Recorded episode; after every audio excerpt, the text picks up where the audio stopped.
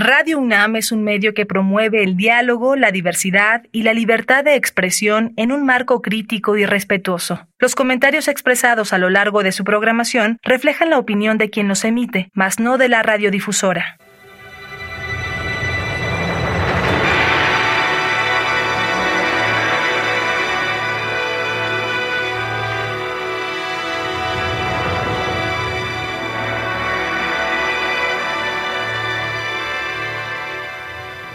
Radio Universidad Nacional Autónoma de México presenta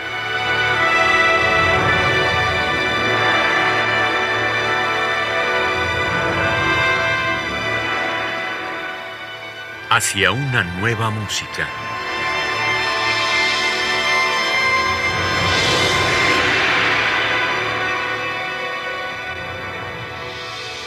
Programa a cargo de Ana Lara.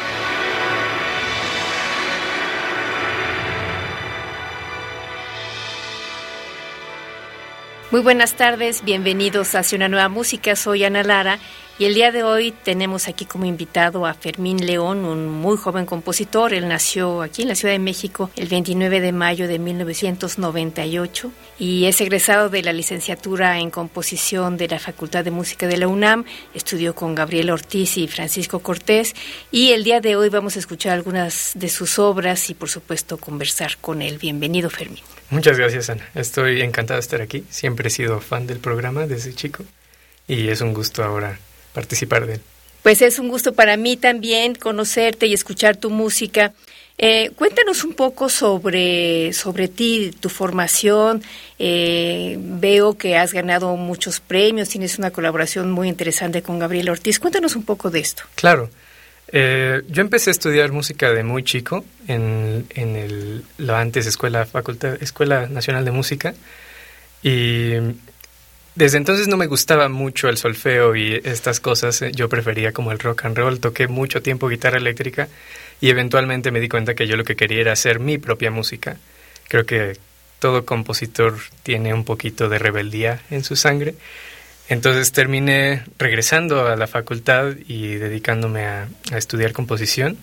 Ahí fue donde conocí a la maestra Gabriela, donde hicimos muy buena conexión y desde que me titulé hemos estado trabajando juntos en varios proyectos. Bueno, la primera obra que vamos a escuchar se llama Punto y Línea y es una obra para violín. Cuéntanos de esta obra y, y de la colaboración, porque sé que es algo que te interesa mucho con, con en este caso, con la violinista. Sí, eh, violonchelista en este caso que es eh, Ariadna Ortega, una muy buena amiga de la Facultad de Música con, con quien compartí todos estos años de aprendizaje y compartíamos muchas ideas sobre lo que la música podía o no ser. Entonces, cuando ella llegó a su momento de titulación, me pidió a mí que le escribiera una pieza tenía que ser una pieza altamente demandante para llegar al, al, nivel de requerimiento para una titulación. Entonces yo no me, no me aguanté y le lancé todo lo que pude.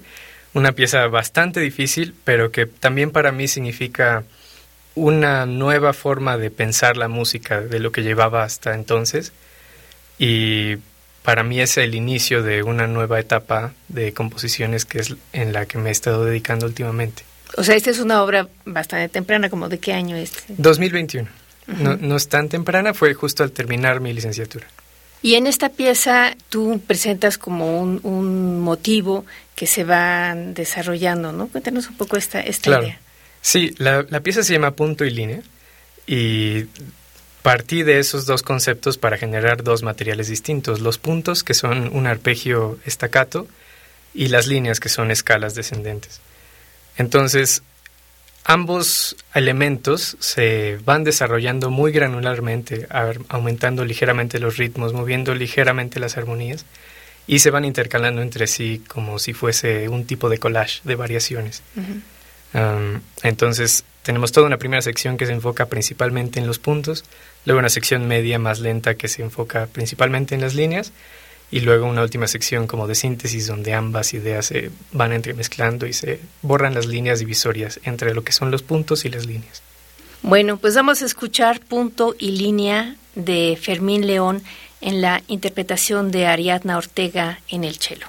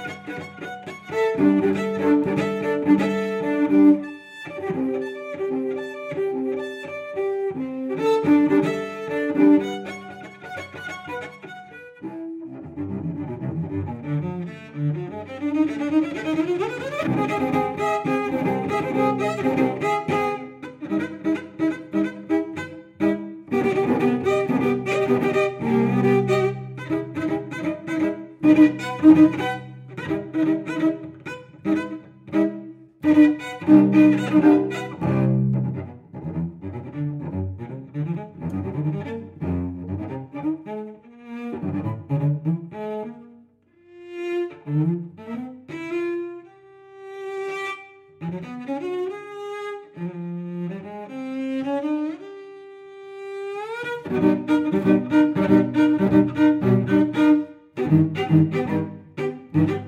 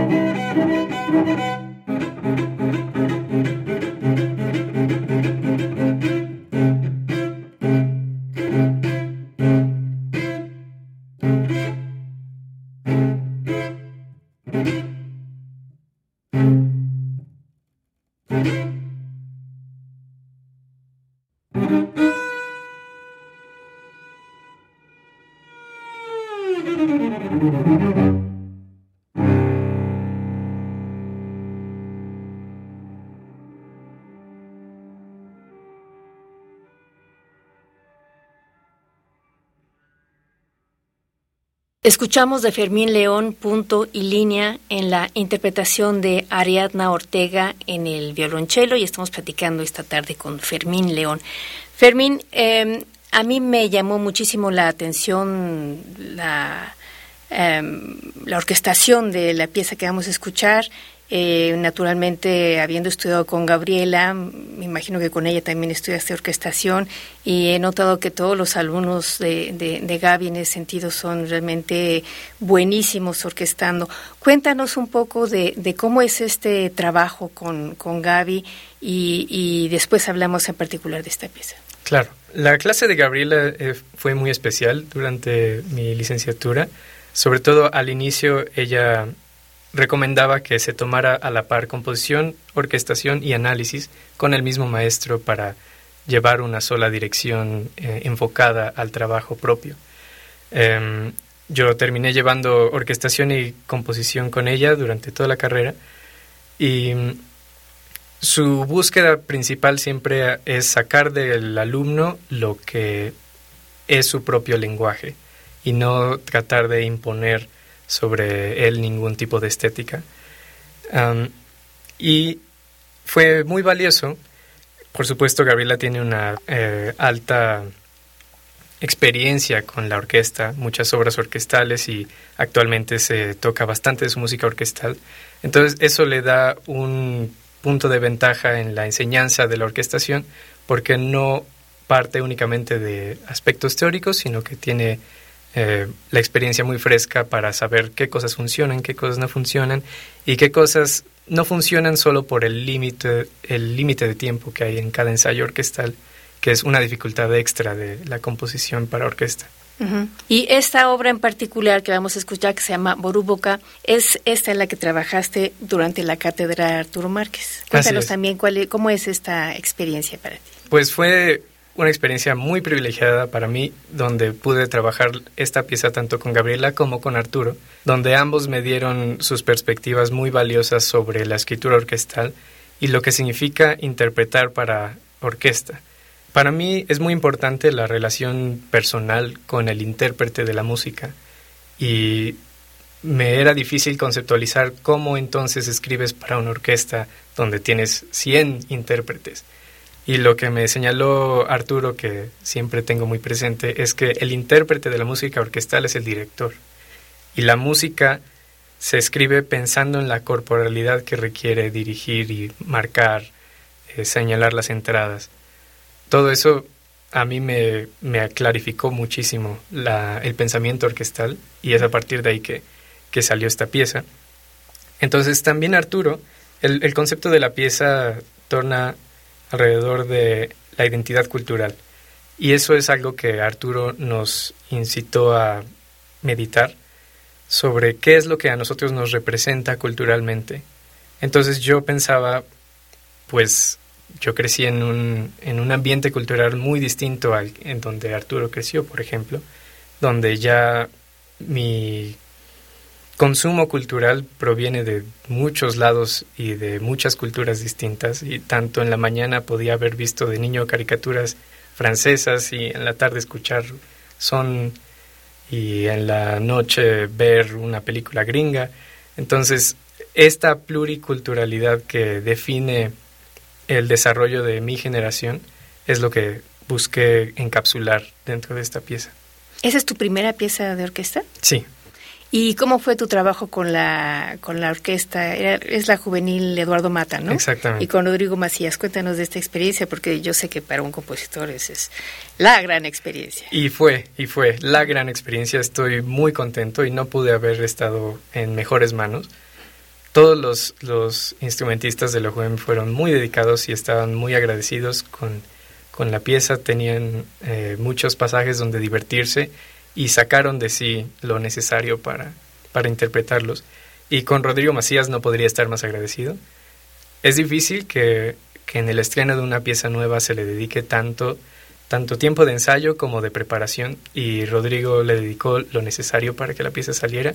Se sabía las entradas, se sabía los tempos, se sabía las marcas. Fue un deleite trabajar con él. ¿Cuándo fue que se estrenó esta pieza? Eso fue a inicio de este año, uh -huh. el 24 de febrero.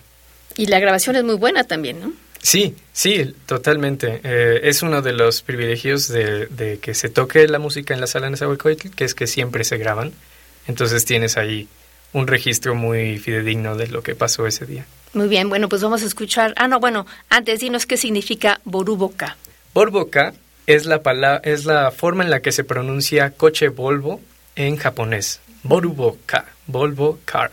Uh -huh. uh, y es una parte de este juego pluricultural donde un coche sueco se vende en Japón y ahora ese coche japonés ahora está en México, como tratando de mezclar en una historia todas estas distintas influencias culturales. Bueno, pues vamos a escuchar Boruboka de, Fermín León con la Orquesta Juvenil Universitaria Eduardo Mata, dirigida por Rodrigo Macías.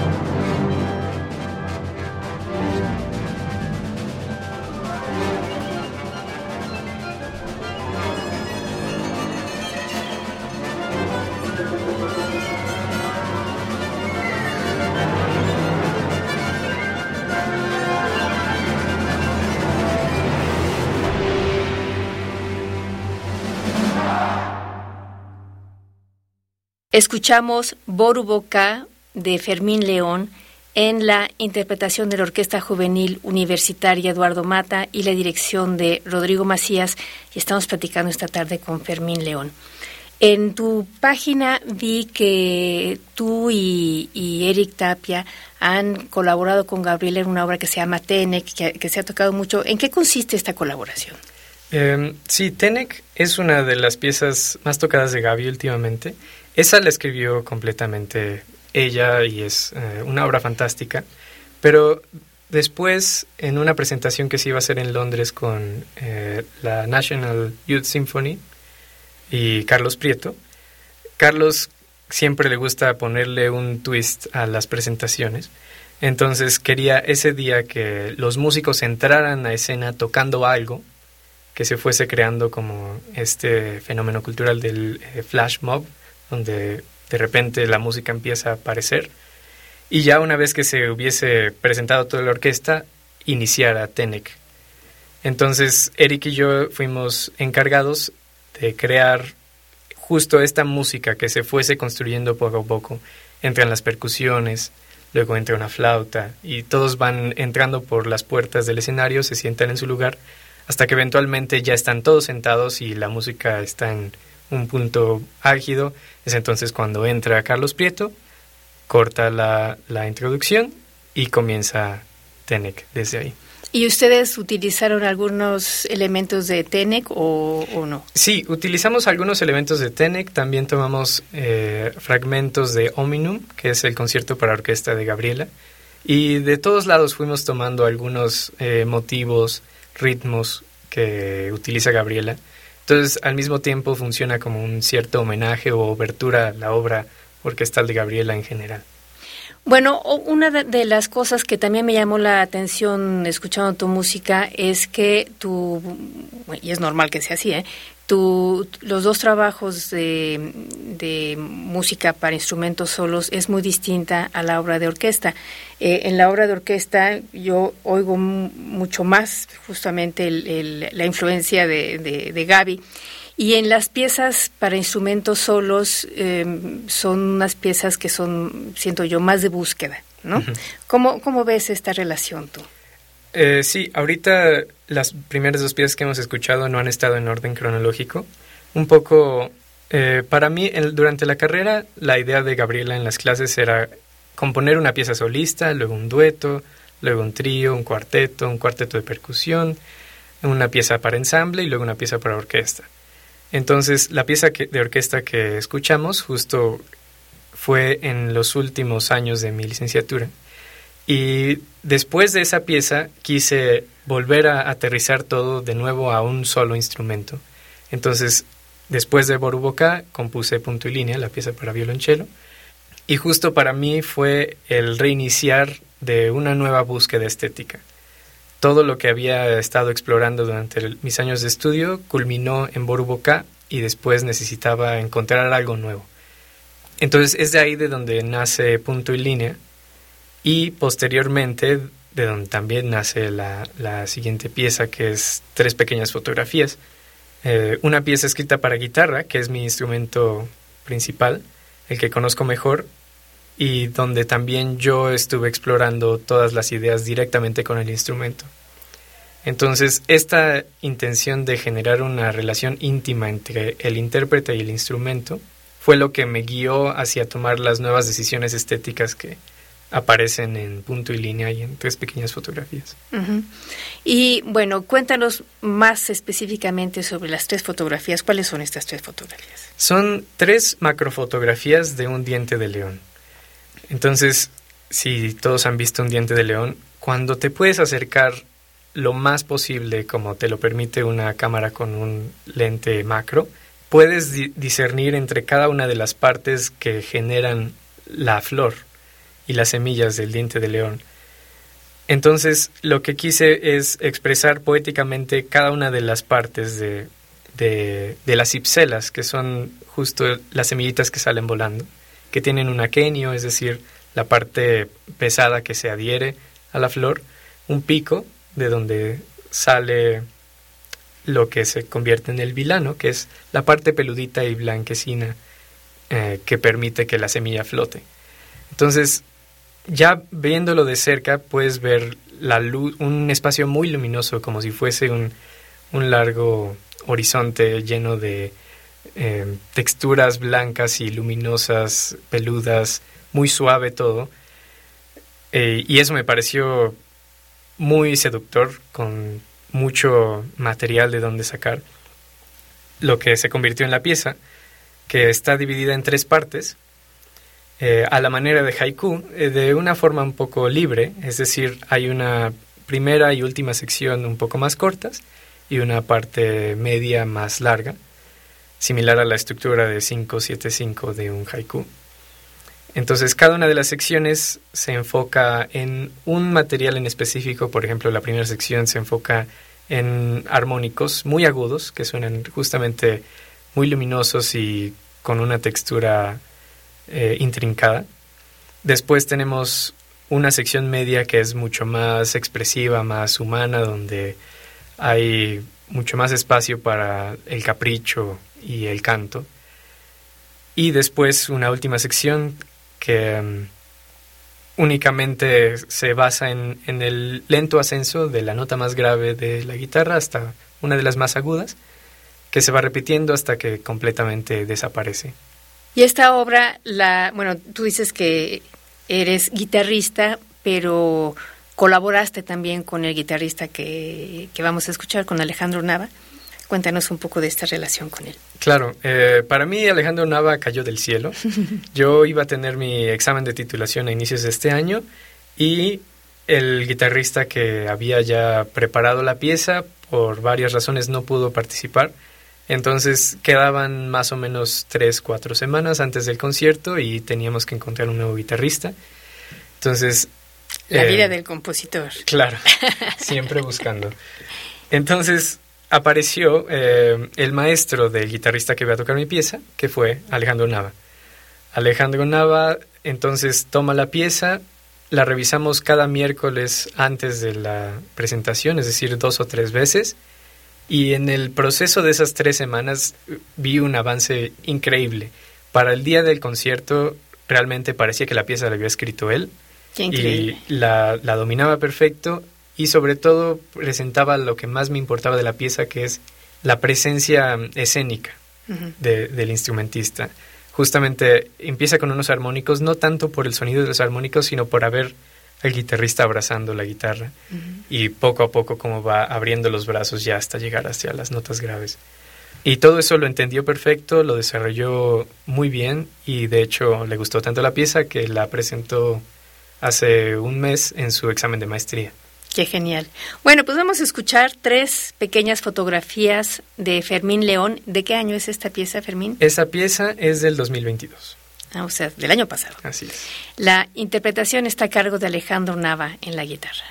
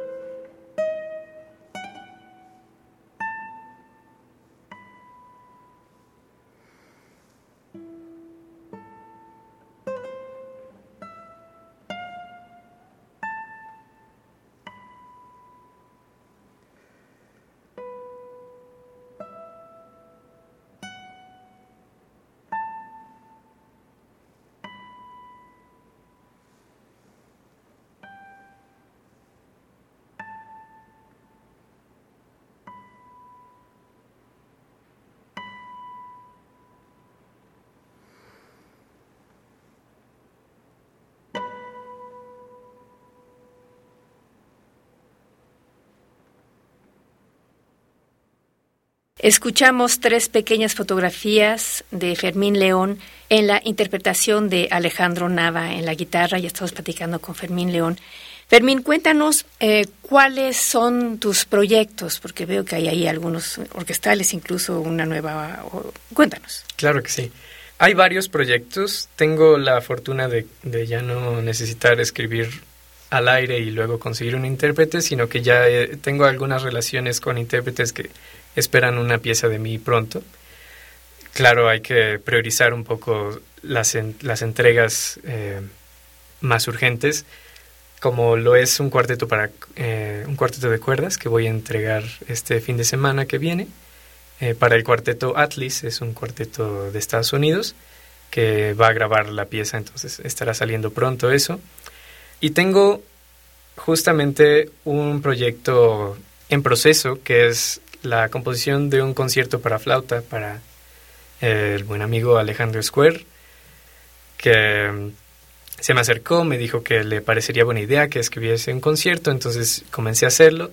No, estos proyectos toman mucho tiempo y tampoco hay el apoyo de una institución detrás, entonces es más bien una exploración conjunta de, de él y yo para generar esta pieza.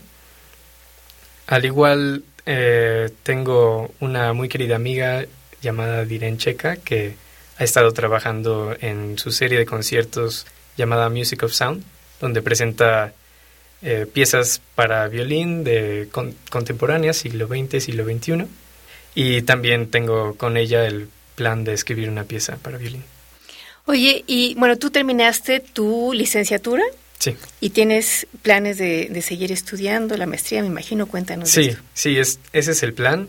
Como sabes, estudiar una maestría para un mexicano es difícil en muchos sentidos. El reto de salir del país, el reto de pagar las colegiaturas. Eh, pero estoy preparando lo necesario para irme el 2024 a estudiar una maestría. ¿En, dónde te gustaría? Tengo varias opciones, la verdad, donde, donde más se abran las oportunidades, pero mi plan es aplicar a todas las escuelas y ver lo que sucede. Muy bien, bueno, dinos por último, Fermín, ¿en dónde puede la gente escuchar tu música, seguirte? ¿Cómo, cómo te contactan? Claro. Eh, yo tengo una página web donde pueden ver todo mi catálogo, que se llama ferminleon.wordpress.com. Y en mis redes sociales de Instagram, ferminleon.s o en YouTube Fermín León. Ahí tengo mis piezas grabadas y algunas partes del proceso composicional abiertos a todo público. Perfecto. Pues muchísimas gracias, querido Fermín, y felicidades por tu trabajo. Esperamos con ansia lo que sigue. Y gracias a ustedes por haber estado con nosotros. Estuvo en la producción Luis Tula y Alejandra Gómez en los controles técnicos Paco Chamorro. Yo soy Ana Lara. Que pasen buenas tardes.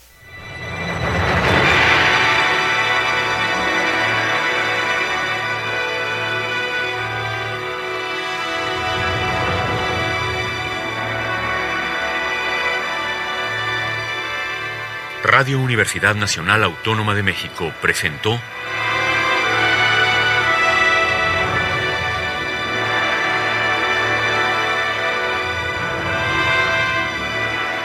hacia una nueva música.